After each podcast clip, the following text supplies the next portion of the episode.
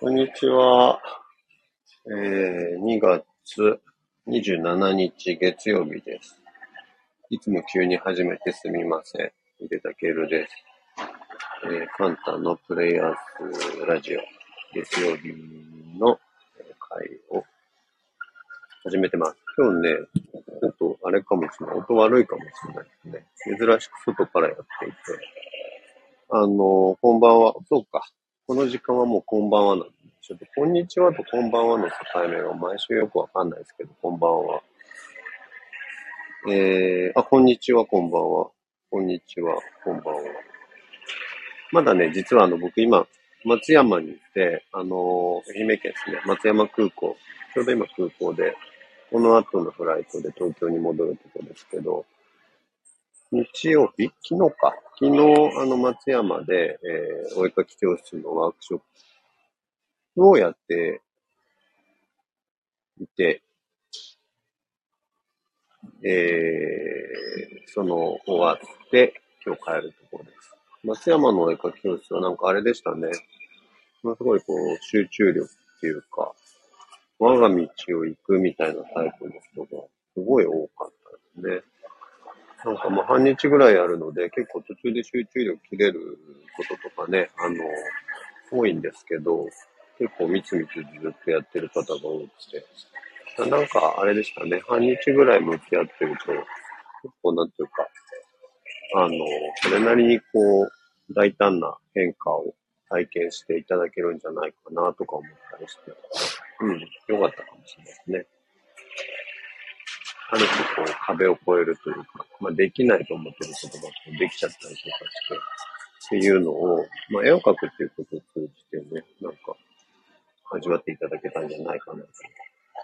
思うんですけど、いやー、しかしですよ。このお絵描き教室の、あ、そうそうそう。松山空港にはジュースの蛇口があって、ひねるとみかんジュース出てきましたよ、マジで。まあ、ちょっとしたギミックだとは思うんですけど。なんかとにかくそこら中みかんと、あとじゃこ天だらけでした。やたらめったらじゃこ天とみかんっていう感じでしたけど。でも、じゃこ天とみかんは多分ね、口の中で一緒にするとあんまり相性良くないですよ。それはね、なんか思った。みかんとじゃこ天って押してるんだけど、あれ一緒にしちゃダメですよ。多分。どっちかといえば、みかんジュース飲み終わってからじゃこ天の方がまだいいかな気がしますので、お気をつけください。そう。それでさ、あれですよ。今日のさ、朝起きてさ、まあ朝起きたら大体その Google のね、カレンダー見るんですよ。iPhone なり、なんなりで、MacBook なり見てさ、そしたらさ、僕の今日の予定がさ、まあ Twitter とかでもつぶやいたんですけど、えっ、と、多分、松山っていう予定と、えっ、と、宮崎大のワークショップがなくなったっていう二つの予定が書いてあって、片方は多分、不確定の情報。で、もう片方は消え去った情報だけで予定が構成されているということに、ちょっと不安になりまして、まあ、これはさすがにいかんなと思ったんですけど、まあでもどうしようもないし、結果的にそれによって事故もなく、今日という一日を過ごせたので、まあいいかななんて思ってるんですけどね。これでもさ、よく言われるんですよね。こういうことばっか繰り返してるから、もういい加減マネージャーさんとかね、お願いしたらいいんじゃないですかとかって言われて。で、まあ、経済的な理由だけじゃなくて、その別にね、お願いするならお願いしてもいいっていうか、お願いできるもんならね、お願いしたいとも思うんですけど、多分ね、マネージャーさんをお願いすると、今度マネージャーさんと連絡を取らないという、あの、悪しき行動に出るんじゃないかと思っていて、結局一緒のことが起こるのかなというふうに思いましてですね。どうしようかなってずっと思ってるところですね。まあでも確かに僕のスケジューリングはやばい。やばいっていうか苦手なんだろうね。あの、なんだろう、こう、予定を調整したりとか、あの、予定を決めるとかっていうことがあんまり得意じゃないんだよね。なんかそれは思いますね。だからね、あの、今日今さ、空港にいますけど、本当は、あの、飛行機よりも、あのー、新幹線の方が好きです、なんだろう、音聞こえます？大丈夫かな？大丈夫だよね。ん？大丈夫ですね。はい。だから本当はね、新幹線の方がいいなと思ってて、あの、っていうのも新幹線だったら、こう、駅までね、行けば、いつでも乗れますから。でも飛行機ってさ、何時何分に空港に行かねばならないという状況になるので、あれが本当、実は苦手で。例えばね、年明け一発目のワークショップは福岡というか、まあ、あれか、小倉でやったんですけど、小倉ぐらいだったら東京から全然新幹線で行っちゃいますね。うん。4、5時間、ん ?4 時間ぐらいかかるのかな？で、飛行機だとね、もちろん早いっていうのもあるんだけど、でも、ドアトゥードアで、あのー、考えるとそんなに違わないというか、あ、BGM がね、後ろの声が BGM で聞こえてるんですね。あれだな、それは、あの、保安検査場の案内の声だと思うな。多分。もう、すいません。今日はね。しょうがない。これだって、なんでかっていうと、今やっとかないとさ、この後さ、9時ぐらいとか、ん？帰ったら9時とか近くなってくるとさ、今度あの、某星の方の YouTube とバッティングしちゃうでしょそしたら12時ぐらいまで放送できないみたいになりますからね。だから今のうちにやっていた方が夜を僕も、あの、ライブを楽しめるかなと思いまして。そうなんですよ。だから、本当はね、新幹線の方が楽でいいなっていつも思うんですけど、さすがにね、松山って、あの、東京から電車のアクセスはあんまり良くなくて、飛行機だとあっという間ですからね。今回は、えー、やむなく飛行機にしたんですけど、そんなわけで今だから、待ち時間ですよ。あの、ロビー、ラウンジか、ラウンジに行って待ち時間を利用して、えー、ラジオの配信やってますけど、こういう時間がなんかさ、できちゃうのがちょっと飛行機のあの苦手なところとか、うまくいかないところですね。もっとさささっといけるといいんだけどね。まあ、しょうがない。どうなんですかね、皆さんは。飛行機の方が楽でいいんですかね。飛行機が嫌いってわけじゃないんですよ。飛行機むしろ好きなんだけれども、どうせ乗ったらもうなんか13時間ぐらい乗ってたいみたいな感じがありません？あの、例えばさ、僕の場合品川から新幹線に乗ること多いんですけど、品川で乗って小田原で降りると、なんかちょっと残念な気持ちになるんですよ。品川から小田原ってさ、ほんと20分とか30分かな？そんなもんだと思うんですけど、なんか、長距離の移動ってさ、乗ったからにはある程度居座りたいみたいな気持ちになりませんか？ならないかななんかそういう気持ちについついなっちゃうもんで、飛行機も1時間2時間で降りるぐらいだったら、新幹線で倍の時間かかってもいいかな、みたいな、なんかそんな気持ちになっちゃうんですけどね。なんでしょうね。このでも予定決めたくない病は、決してね、忙しくて決めらんないってことでもないんですよね。本当ただ単純に苦手だっていうか苦手な意識を持ってるってことなんですけど、でもよく考えるとね、あれなんですよね。あの、ピタピタした T シャツとか、ああいうのも好きじゃないからさ、着るものもさ、ピタッとしてたりとか、窮屈だとさ、あの、心地よくない気持ちになっちゃうから、全体的にこう、ダラダラしてたいんでしょうね。ぐだぐだしてたいというか、うん、言い方が悪いな。ゆるっとしてたいだろうね。そうするとね、予定もなんか隙間をついつい作りたくなっちゃうかもしれないですね。いつどこでも行けるのが理想だなとは思うんですけど。ね、なんかね、それはね、実はね、あの、大学の頃ぐらいまでに遡るかもしれなくて、大学の時に、あの、ほら、入学するとさ、オリエンテーションとかっていうのがあったんですよね。入学一発目に入学式をやって、あの、そのまま、あの、先生たちからさ、ガイダンスがあったのかな、多分。初めてだから、その、その年の、あの、新1年生が、えっ、と、集合したタイミングだと思うんですけど、その時にね、言われたのが、あれですよ、20年前ですよ。2004年とかだからね、えっ、と、寝袋とノートパソコンって言われたんですよ。だからね、その寝袋とノートパソコンがあればアートプロジェクトができるとっていう意味なんだけど、どこ行ってもね。他のものは現地調達すればいいっていう意味だったりするんでね。でもなんかこのさ、寝袋とノートパソコンっていう概念って、実はとてもこう現代的だと思いません、ね、まあ寝袋、あ、寝袋はともかくとしてさ、ノートパソコン的なものっていうのはさ、今あればさ、何でもできちゃうでしょ ?iPhone でもタブレットでもいいんだけど。なんかさ、そういうの持ち歩いてれば、いつでもどこでも仕事ができるという、今のこの、なんか感じて、その時にこう、形成されたような気もしてて、ただね、結果的にだから全部持ち歩くみたいな、ちょっとこう、過剰な感じにはなっちゃってて、僕のバックパックの中には、ノートパソコンと iPad と iPhone と3つ入ってるっていうのが、どれか1個いらなそうだなっていうのはよくは思うんですけど、でも仕事柄それぞれにね、あの、活躍する機会があるので、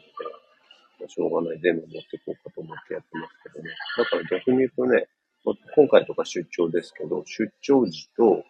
えー、通常時で別に荷物の量はそんな変わんないですね。あの、通常時の荷物にタロットカードを詰めたら、出張時の荷物が出来上がるぐらいの感じですね。うん、なのでね、今日はタロットカードに入ってましたけどね。やっとそういえばあれですよ。そのノートパソコンといえばね、あの、2月の頭に買い替え宣言をしたえー、MacBook Pro がですね、新しいのこの間届きまして、あの、遡るとですね、要はね、Apple の新しい、こう、なんていうんですか、その、パソコンの頭脳だよね。プロセッサーっていうのかな。あの、M2 っていう、なんかこう、チップが開発されたんですって。で、その M2 っていうのがね、2種類あって、M2 Max と M2 Pro っていうのがあるの。でどっちが上だかわかんないじゃないですか、正直。で、そんなに僕もさ、その、仕組みに詳しいわけではないのでね、なんかあの、車と一緒で、車ってさ、別に仕組みを理解してなくても運転上手な人ってたくさんいるでしょ山道走り抜けるおばあちゃんたちってさ、あのね、別に車の仕組みを理解してるわけではないんだけども、それと一緒でさ、仕組みを詳しく知らなくてもさ、運転の技術をね、身につけることができるから、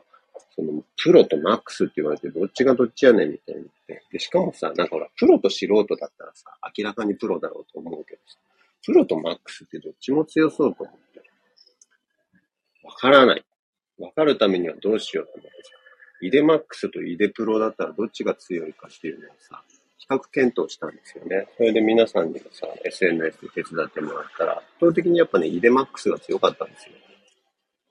だったらまあ、イデマックスを買っておこうと。まあ、確かに言われてみたら、イデプロだとさ、なんか、麻雀とか将棋ら辺のプロにそうでしょ？でもさ、イデマックスはさ、超合金ロボ感があるんじゃないだからきっとイデマックスの方が強いんですよね。なので、イデマックスをさ、買って。でもやっぱアップルのね、新製品だから、届くまでに数週間かかったわけですけど、やっとこさ来たと思って、今回の出張は、えっ、ー、と、その新しい MacBook をね、お供に連れてってますけど、まあサクサクですね。超快適。さすが MAX。でもなんか、あれですね。あの、ちょっと業務用感もあるんだけど、昔の Mac に比べると、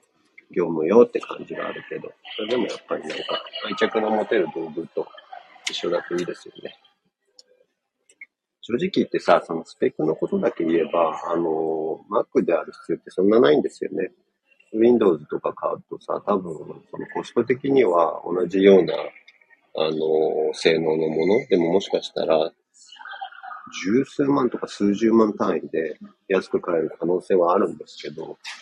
ね、拡張性ももしかしたら高いかもしれないんだけど、でもなんか道具だからね、道具としてこう、毎日使うもの、身の回りに置くものっていうのは、なんていうか愛着が持てるものでありたいですよね。ということでね、ずっと、もうかれこれ20年ぐらい、Mac だけを使ってますけどね。でもそのほら、寝袋とノートパソコンで、あの、キャリアをスタートしたもんですから、デスクトップ、あのタワー型のコンピューターって僕ね、買ったことないんですよ。ずっとノートパソコン。ノートパソコンだけで何回も買い替えてるって感じで。今回久々でしたね。5年ぶりぐらいかな。2000前使ってたのが2017年のやつだったから、2000、今23年でしょ？まあ、22年末に発売された？あ、違うな。2023年、何年になってから発売したのか。まあでもなんか5年ぶりぐらいですよね。なんか5年分のなんかスペック差がかなり大きくて。なんかね、その前のコンピューターとか、もっと昔はもっとひどかったんだけど、あの、パソコン仕事って結構待ち時間多い、多いんですよ。なんかワードとかさ、エクセルが中心の方はもしかしたら違うのかもしれないんだけど、映像の編集とかデザインの仕事とかやってると、その、例えばね、映像編集するじゃん。そしたら出来上がったら、それをね、こう書き出すっていう作業があるんですよね。要は編集してる時っていうのは、編集用にサクサク動く、まあ簡単に言うと動くモードがあってさ、それを今度こう見るモードのものにこう書き出すっていう時間があって、この書き出すのにすごい時間がかかったりするんですよね。長い動画とかだとほんと1時間とかかかっちゃう時あって。で、最近はさ、そんなに巨大なデータを扱うことは僕もあんまないんだけれども、まあなんか、5分10分待つことはまあそれでもザラにあったんですよね。で、その時間がまあ消えたんだけどさ、なんかね、このね、5分10分待つ間に、やっぱり漫画とか読んじゃうんですよ。で、漫画読んでるとさ、いつの間にかさ、漫画の方が中心になっちゃってさ、気づいたら、書き出し終わってるのにさ、一巻分ずっと読んでるみたいな、なんかそういう経験がよくありましたけど、今からはね、それもあんまりなくなりそうですね。ということで、新しい d m a x を使ってこれから3倍ぐらい仕事したいなと思ってます。そしたらきっと今のグダグダスケジューリングでもスカスカに予定がなっていって、もっと自由になれるんじゃないかと期待してますから、どうぞお楽しみにしていてください。そして絵画教室は、えっ、と、来月が3月に仙台。で、4月に岐阜が予定されてます。岐阜まだ多分ね、公表されてないと思うんですけど、こっち出てないと思うんだけど、岐阜。3月仙台の、あ、仙台違うわ。もう仙台締め切ってるんだ。で、4月が岐阜かって感じなので、えっ、ー、と、そちらもね、よろしければご参加ください。ほんでもって、まだまだ日本各地行ってないとこありますので、どうぞお返事までには時間がかかることもありますけど、我が町に来てほしいという既得な方がいらっしゃいましたら、いつでもお気軽にお誘いください。ちょっと最後、三田さんっぽくなってあの松本とかそろそろどうでしょうね。松本実はこっそりやってんですけどね。もう一回やったらいいかなと思ってます。はい。ということで、えー、もうちょっとしたら、飛行機乗りたいなと思います。ので、今日はちょこっと早めに終わろうかな。そうでもないね。いつも通りぐらいか。お絵描き教室いいですよ。絵を描くのって、あの、言語化する必要がない体験だから、言語にならない気持ちとか感情とか、えー、自分の感じてるものみたいなものをそのままアウトプットするっていう手段であり、それをね、僕みたいな、こう、口のうまいやつがいると、なんか上手にこう、あっさり壁を越えちゃったりできると思いますから、まあ、口車に乗せられたと思ってお付き合いください。ありがとうございます。井出さんの教室好きな人ありがとうございます。いつか行きたいですっていう人はいつでも来てください。早めがいいですよ。はい。ということで、えー、今日はこの辺でおしまいにしたいと思います。また来週ありがとうございました。